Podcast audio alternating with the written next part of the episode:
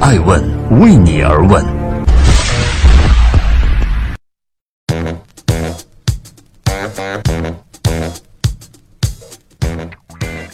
Hello，大家好。二零一八年的十月十七号星期三，爱问人物创新创富，欢迎大家的守候和收听。今天我们来聊一聊贾跃亭，他的脚下到底踩过多少人？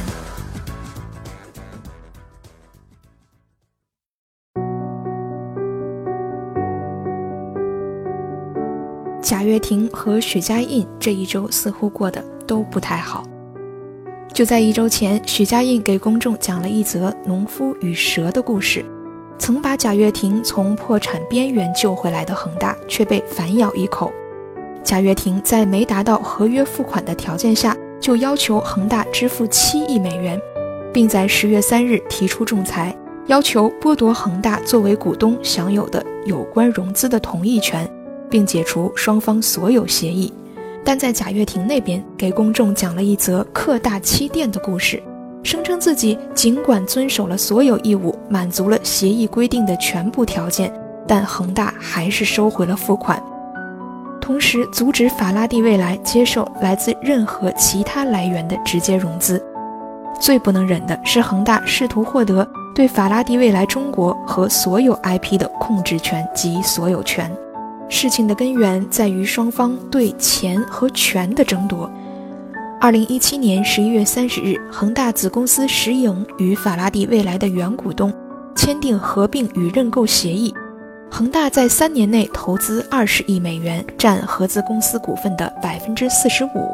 但法拉第未来的烧钱速度快到令人难以想象，贾跃亭在今年上半年就已经花光了恒大当年应该支付的八亿美元。当然，这在电动车行业内也不算最烧钱的。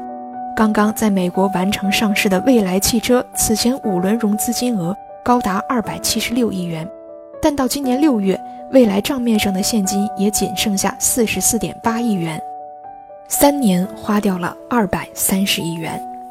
全球电动车扛把子特斯拉更是个吃钱的机器，有人对特斯拉做了计算，每小时就要烧掉五十万美金。相当于每分钟八千美金，折合成人民币要五万块。花光了八亿美元的贾跃亭只能预支额度，要求恒大提前支付七亿美元。恒大同意了，但是有个前提，想要我出钱可以，但要签订补充协议，达到条件我再付款。也正是因为对于补充协议的争执，才有了开篇双方各执一词的罗生门。从目前媒体零零散散曝光的内容来看，很难清晰地判断谁在说谎，谁又在利用着谁。但双方的目的却是非常明确：贾跃亭要将恒大踢出局，引入新的融资方，急需救命钱；恒大则是要拿下法拉第未来的主导权。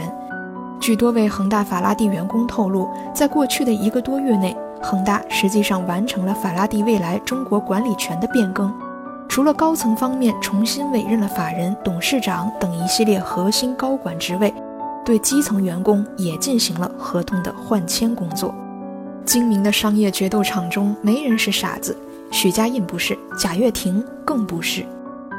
太阳底下并无新鲜事，贾跃亭一路走来，收割的韭菜，从资本雄厚的娱乐明星到精于算计的商业大佬，数不胜数。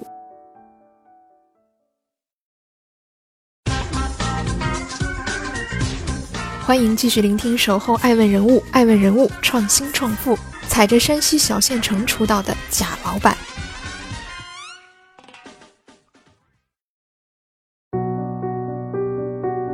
贾跃亭一直对外声称自己的经商之路是从1996年开始的。1995年，刚刚从山西省财政税务专科学校毕业的贾跃亭，在山西垣曲县地方税务局做着一名普通的网络技术管理员。和大多数青年人一样，二十三岁的贾跃亭不会满足于朝九晚五的生活，辞职创业是他的必然选择。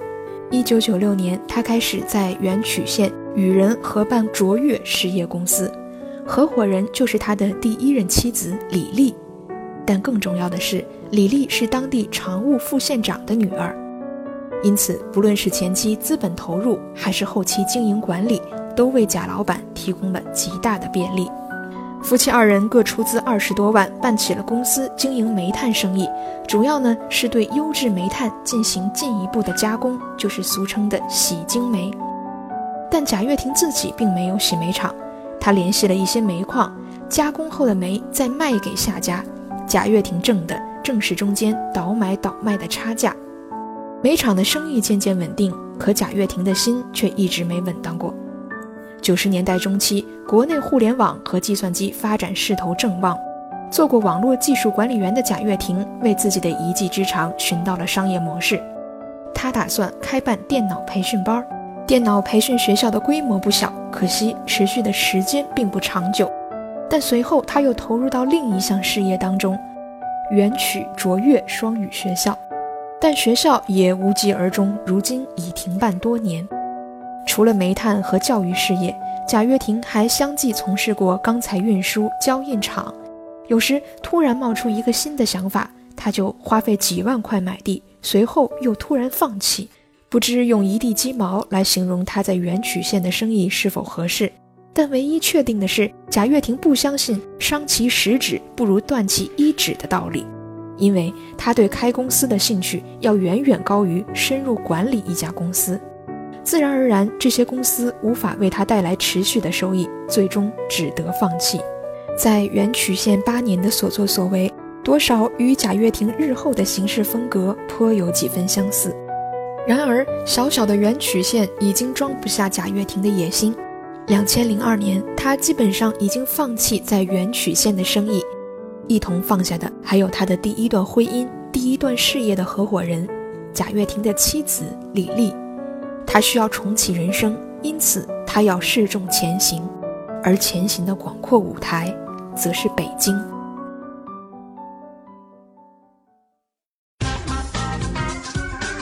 欢迎继续守候聆听爱问人物，爱问人物创新创富，创办乐视，脚踩明星与大佬。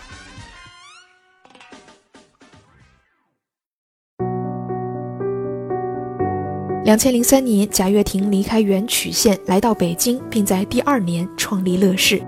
贾跃亭选择视频，是因为他看好视频的行业前景。然而，前景广阔的市场自然少不了资本的角逐。此时的视频市场，爱奇艺已经被百度收入囊中，合并后的优酷土豆也被阿里收购，BAT 巨头中只剩下一个，那就是腾讯。但腾讯视频的市场份额也不容小觑。乐视拿什么和 BAT 竞争？贾跃亭心中早有答案：版权。千禧之年的中国，盗版光碟随处可见，甚至当时火爆大陆的台湾歌手周传雄，都是靠内地的盗版音乐积累人气。而贾跃亭此时却打出正版视频的旗号，以低价收购了大量影视作品的版权，吸引用户。BAT 见状，也纷纷购买版权。过去十年，影视作品的版权费用价格高得吓人。二零一三年，《甄嬛传》售价总额为七千二百二十万；二零一五年，《芈月传》版权费高达三点六亿，而今年的《如懿传》价格则升至五点四亿。短短几年，版权费用上升了一百三十五倍。版权费用的升高，让贾跃亭这个版权大鳄饱餐一顿。通过初期低价买入，后期高价卖出，贾跃亭获得了不菲的投资回报。但当购买一部影视作品的成本达到上千万，每年都要大量购买时，乐视与百度、阿里相比，还是有些囊中羞涩。买不起的贾跃亭决定自己拍，于是他成立了乐视影业。作为乐视生态链上的重要一环，乐视影业成为贾跃亭手中一台重要的收割机。二零一五年五月，郭敬明以每股一元的价格获得五百万股的乐视影业股权。同年，张艺谋在原来认缴的二百零八万元基础之上，增资到一千二百零一万元。孙红雷出资二百三十九万，黄晓明出资五百万。接着。邓超工作室出资三千万，冯绍峰出资一千万，先造梦，再融资，吹完估值，抓紧上市。二零一零年八月，乐视网登陆创业板，成为中国视频行业里的第一家上市公司。上市交易价格超过发行定价百分之六十，接近每股四十七元。二零一五年五月十二日，A 股上市公司乐视网达到每股一百七十九点零三元的最高价，贾跃亭多了一个新的绰号“贾布斯”。围绕乐视，贾跃亭十余年间开办了六十三家公司，但这都不重要了。高涨的股价让每一个投资者兴奋。也让一众商业大佬相信了他的乐视生态梦，他就是个骗子。二零一六年十一月，第一次有人试图喊醒陷入贾跃亭乐视梦的众多投资者。二零一六年十一月六日，乐视掌门人贾跃亭发布全员内部信，称目前资金比较紧缺的问题还是集中在乐视手机上，主要是手机供应链的问题。并反思，因为节奏过快导致公司资金不足，宣布要停止烧钱扩张。据当时不完全统计，乐视手机波及到的供应商及代理商约有数十家，而欠款规模则达到了数十亿元。但一时的损失还不足以掀翻贾跃亭这艘巨轮。曾经有人说，贾跃亭做了那么多，但只有乐视体育看上去靠谱些。乐视体育曾经在2015年吸引到马云、王健林等人的投资，但随着中超、亚冠等头部赛事版权的丧失，乐视体育开始逐渐走向下坡路。2016年12月，随着媒体爆出乐视体育拖欠英超三千万的版权费，将会被掐断直播信号一事，乐视体育的辉煌便如同贾跃亭的其他梦想一样，昙花一现后便很快掉落。离梦境被戳破最近的一次是在二零一七年年初，乐视被以提请仲裁的形式偿还债务，四五十个身穿“乐视还钱”字样衣服的供应商集体跑到贾跃亭的门前讨债。危机时刻，贾跃亭请来了接盘侠孙宏斌续梦。二零一七年一月，孙宏斌的融创以一百五十亿资金获得乐视网百分之八点六一。乐视智星百分之三十三点五和乐视影业百分之十五的股权，成为三家公司的第二大股东，并派驻董事和财务人员。就在孙宏斌接盘乐视几个月之后，贾跃亭却挥一挥衣袖，来到美国做起了造车梦，投资美国电动汽车公司控股法拉第未来，将乐视的残局一摊留给了孙宏斌。收割完山西的亲朋好友，跑去北京；收割完北京的明星大佬，跑去美国；收割年入过亿的黄晓明不过瘾，还要收割坐拥九十五亿资产的孙宏斌。就在他不停向上跳的过程中，身上背负的名号也越来越多：老赖、假会计。北京证监局二零一七年九月十三日对贾跃亭下发关注函，十二月八日，证监局责令其改正。十二月二十五日，责令贾跃亭回国，但这一切都没能换回贾跃亭。二零一八年三月十四日，接手乐视四百多天的孙宏斌无奈辞去乐视董事长的职务，在新闻发布会上谈及乐视，孙宏斌一度哽咽落泪，甚至直言：“乐视系我们计提损失一百六十五点五亿元，这已经不算壮士断臂了，这是把脑袋都砍了。”尽管孙宏斌泪洒发布会，但他与众多财力雄厚的明星一样，只能算是投资失利。而对三十万股民来说，乐视的崩盘足以击垮他们的人生。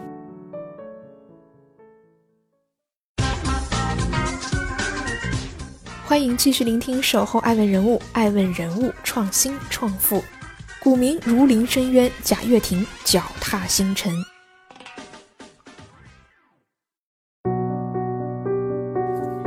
乐视在危机爆发之前，曾经以每股一百八十元的辉煌时刻带给股民以财富梦想，但在二零一六年危机出现之后，股价便跌落至每股三十六元，融创的救价也没能挽救乐视的颓势。在一连串的债务危机中，乐视网在二零一八年一月复盘后，连续出现一字跌停的局面。到了二零一八年二月六日。股价被打至五点三六元，在经历恒大入驻和公开互撕的百日纠葛后，乐视网再度大跌，截至今日收盘，乐视网报价每股二点九一元。股民着急，贾跃亭更急，但他急的是收割。二零一四年，贾跃亭帮助姐姐贾跃芳减持四千七百万股，获利二十二点八四亿元。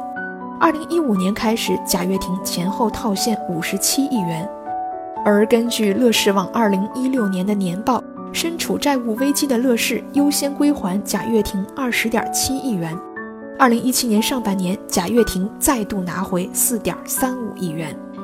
一面是股民的如临深渊，另一面却是贾跃亭割了又割，割了散户，收了明星，踩了大佬。这一次，他又跑到许家印的饭桌上掰手腕儿。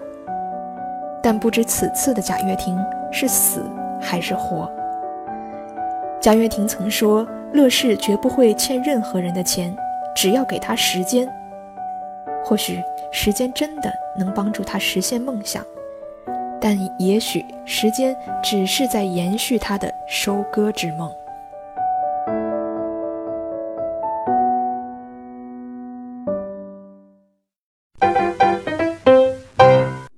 爱问是我们看商业世界最真实的眼睛，记录时代人物，传播创新精神，探索创富法则。